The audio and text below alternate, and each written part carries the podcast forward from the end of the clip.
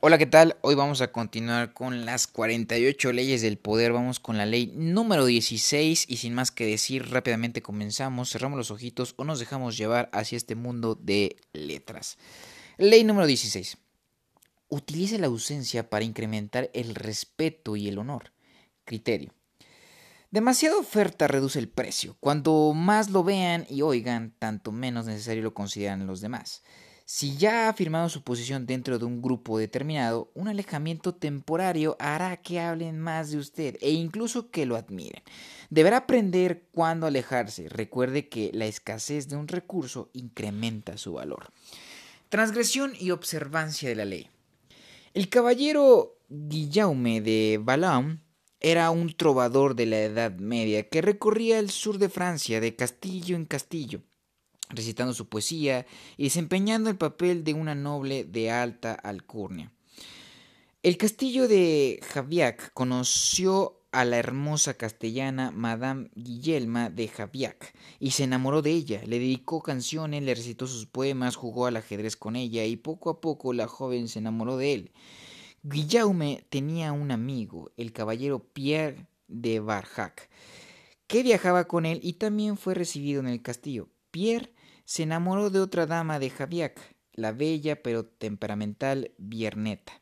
Cierto día, Pierre y Vierneta tuvieron una violenta discusión. La dama lo echó y Pierre pidió a su amigo Guillaume que lo ayudara a recomponer la relación y a recuperar los favores de la joven. Guillaume decidió abandonar el castillo por un tiempo. Cuando regresó algunas semanas después, puso en acción su magia personal y logró que Pierre y la dama se reconciliaran. Pierre sintió que su amor se había centuplicado. En realidad no hay amor más fuerte que el que surge después de una reconciliación. Cuanto más intenso y prolongados el desacuerdo, le dijo Guillaume, tanto más dulces los sentimientos que acompañan la paz y el nuevo acercamiento. Como trovador, Guillaume se vanagloriaba de experimentar todas las alegrías y penas del amor. Tras escuchar a su amigo, decidió que también él deseaba sentir la dicha de la reconciliación después de una pelea. Por lo tanto, simuló enojarse con Madame Guillelma, dejó de enviarle cartas de amor, abandonó abruptamente el castillo y permaneció alejado incluso durante los festivales y las cacerías. Esto enloqueció a la joven. Guillelma envió mensajeros a Guillaume para averiguar qué era lo que había sucedido, pero él se los devolvió sin respuesta. Convencido de que tal actitud la pondría furiosa y lo obligaría a rogar por una reconciliación, tal como lo había hecho Pierre, pero su ausencia surtió el efecto opuesto. Provocó que Guillelma se enamorara más y más de él. Ahora lo joven perseguía al caballero con mensajeros y cartas de amor. Era algo inaudito, pues una dama nunca perseguiría a un trovador. A Guillaume no le agradó este comportamiento. La franqueza frontal de Guillelma le hacía sentir que la joven había perdido parte de su dignidad no solo ya no estaba tan seguro de su plan, sino que ni siquiera tenía certeza de amar a aquella dama. Por último, al cabo de varios meses de no recibir noticias de Guillaume, Guillerma desistió de sus esfuerzos, dejó de enviarle mensajeros y él comenzó a preguntarse si acaso ella estaría enojada. Tanto mejor, quizá después de todo su plan funcionaría, no esperaría más, había llegado el momento de la reconciliación.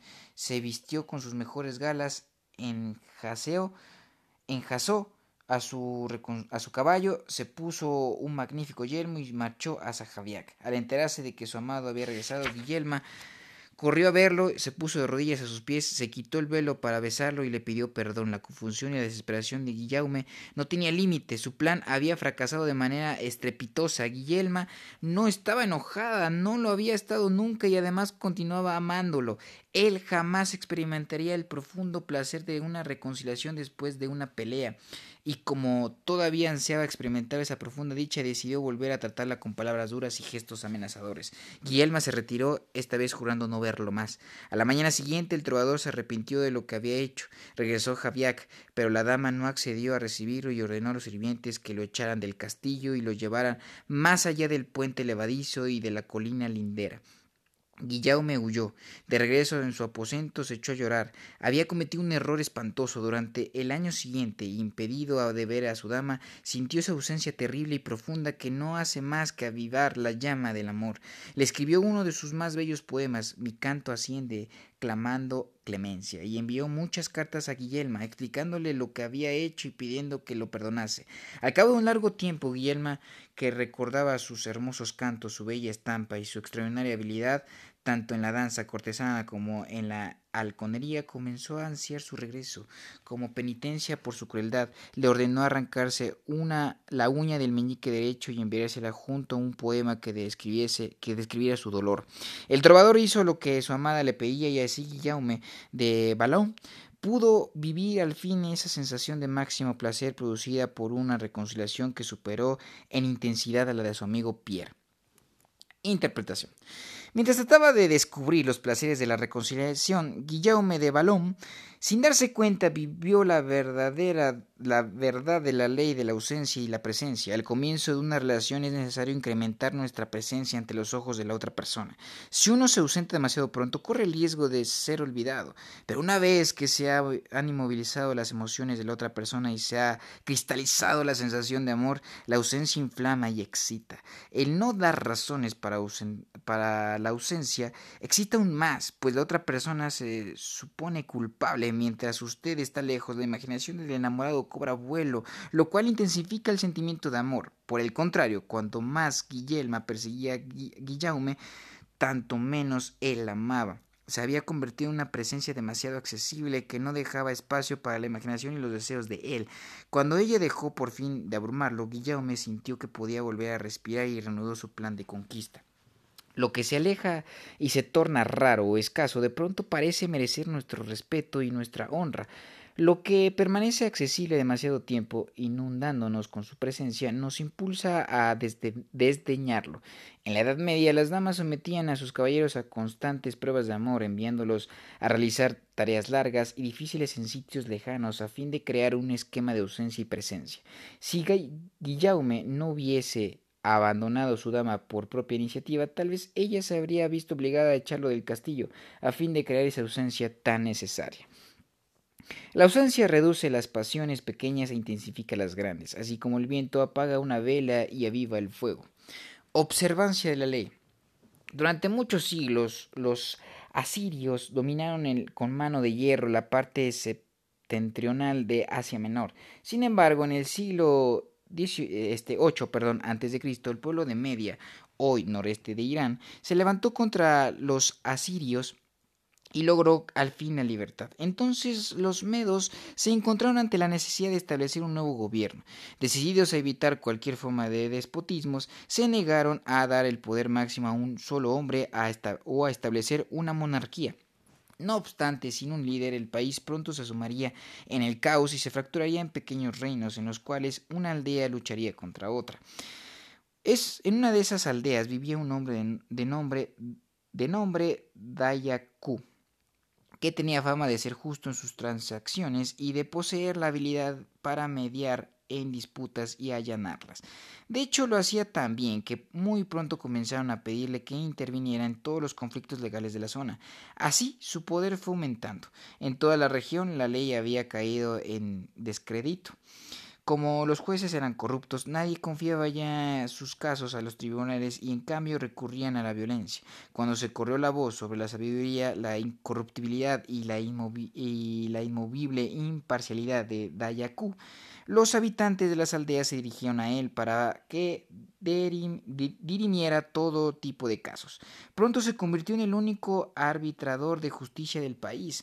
En la cumbre de su poder, sin embargo, Dayaku decidió de repente que estaba cansado de cumplir ese papel. Ya no quería ocupar el sitial de juez, ni escuchar más denuncias, ni dirimir más disputas entre hermanos y hermanas, aldeas y aldeas quejándose de que dedicaba tanto tiempo a los problemas ajenos que había descuidado sus propios asuntos. Se retiró. El país una vez más cayó en el caos. Con la repentina desaparición de un árbitro tan poderoso como Dayaku, la delincuencia aumentó y el desprecio por la ley se, se profundizó. Los medos celebraron reuniones en todas las aldeas para decidir cómo salir de tan difícil situación. No podemos seguir viviendo en semejantes condiciones, dijo uno. Designemos a un líder de entre todos nosotros a fin de poder vivir bajo un gobierno organizado en lugar de perder nuestros hogares y nuestros bienes en el presente caos. Y así fue como a pesar de todo, lo que los medos habían sufrido bajo el despotismo asirio, decidieron establecer una monarquía y designar un rey. Y por supuesto, el hombre al que deseaban como gobernante era el justo Dayaku. Resultó difícil convencerlo, dado que no quería tener nada que ver con las luchas intestinas de las aldeas, pero los medos le rogaron y le suplicaron y alegaron que sin él el país había caído en un estado de anarquía. Finalmente Dayaku accedió. Pero también impuso sus condiciones. Se le erigiría un hombre en un enorme palacio, se le asignaría una custodia personal y se construiría una ciudad capital desde la cual pudiera gobernar el país. Cumplieron con todo lo solicitado y Dayaku se instaló en su palacio situado en el centro de la capital y rodeado por altas murallas, por completo inaccesible para el común de la gente. Dayaku fijó las normas según las cuales gobernaría, nadie podría ser conducido a su presencia. La comunicación con el rey sería posible solo por intermedio de mensajeros. Nadie de la corte real podría verlo más que una vez por semana y solo con permiso previo. Dayaku gobernó durante 53 años, extendió el imperio medo y estableció las bases de lo que más tarde, bajo el reinado de su tataranieto nieto Ciro sería el imperio persa. Durante su reinado, el respeto por la gente por Dayaku fue convirtiéndose poco a poco en una especie de adoración. No lo consideraban un simple mortal, sino el hijo de un dios. Interpretación. Dayaku era un hombre muy ambicioso. Había decidido desde el primer momento que el país necesitaba un gobierno fuerte y que él era el más indicado para ejercerlo. En un país desgarrado por la anarquía, el hombre más poderoso es el juez y árbitro, de modo que Dayaku comenzó su carrera ganándose la reputación de ser insobornable, insobornablemente justo. Cuando se encontraba en el apogeo de su poder como juez, Dayaku comprendió la validez de la ley de la ausencia y la presencia. Al servir a tanta gente se había convertido en alguien demasiado evidente, demasiado disponible para todos y había ido perdiendo el respeto del que gozaba en otros tiempos. La gente daba por sentado que él estaba allí para brindarle sus servicios. La única forma de recuperar la veneración y el poder que ambicionaba era retirarse por completo y dejar que los medos sufrieran en carne propia lo que significaba la vida sin su conducción. Tal como lo esperaba, acudieron a suplicarle que los gobernara. Una vez que Dayaku descubrió la verdad de esta ley, la observó al máximo en el palacio de su pueblo le habían eh, perdón, la observó al máximo en el palacio que su pueblo le había construido. Nadie podía verlo, con excepción de unos pocos cortesanos y aun estos, solo muy raras, raras veces como escribió Herodoto al respecto. Si todos podían verlo en forma habitual, existía el peligro de que surgieran celos y resentimientos, y en consecuencia intrigas palaciegas. Pero si nadie lo veía, la leyenda crecería y lo considerarían diferente de los demás hombres. Claves para alcanzar el poder. Todo el mundo depende de la ausencia y la presencia. Una presencia fuerte llamará la atención sobre usted, dado que brillará más que quienes lo rodean, pero inevitablemente se llega a un punto en que el exceso de presencia produce el efecto contrario. Cuanto más usted se ha visto y más se hable de usted, tanto más se irá degradando su valor usted se convierte en costumbre. Por más que procure ser diferente sutilmente y sin saber por qué, la gente empezará a respetarlo cada vez menos. Tiene que aprender a retirarse en el momento adecuado antes de que los demás lo aparten. Es algo así como jugar a las escondidas, donde la verdad la verdad de esta ley se hace más evidente es en el ámbito del amor y la seducción. En las primeras etapas de una relación, la ausencia del ser amado estimula su imaginación y genera una especie de aura. Pero esa aura se va esfumando a medida que usted lo conoce. Es decir, cuando la imaginación ya no tiene espacio para desplegarse, el ser amado se convierte en una persona como cualquier otra, cuya presencia es algo rutinario, común y corriente. Es por eso que la cortesana francesa del siglo este 17, Ninon de Lenclos aconsejaba alejamientos periódicos de la persona amada. El amor nunca se muere de hambre, escribió Ninon, pero sí de indigestión. En el momento en que usted permite que lo traten como cualquier otra persona, ya es demasiado tarde, ha sido devorado y digerido. Para evitar que esto suceda, es necesario que haga sentir hambre a su, de su presencia, despierte respeto mediante la amenaza de marcharse para siempre, vaya creando un esquema de presencias y ausencias. Una vez que usted haya muerto, todo lo relativo a su persona parecerá diferente. Lo rodeará en forma instantánea un aura de respeto. Los demás recordarán las críticas que le hicieron o las discusiones que tuvieron con usted y se llenarán de culpa y remordimiento. Extrañarán una presencia que nunca más volverá.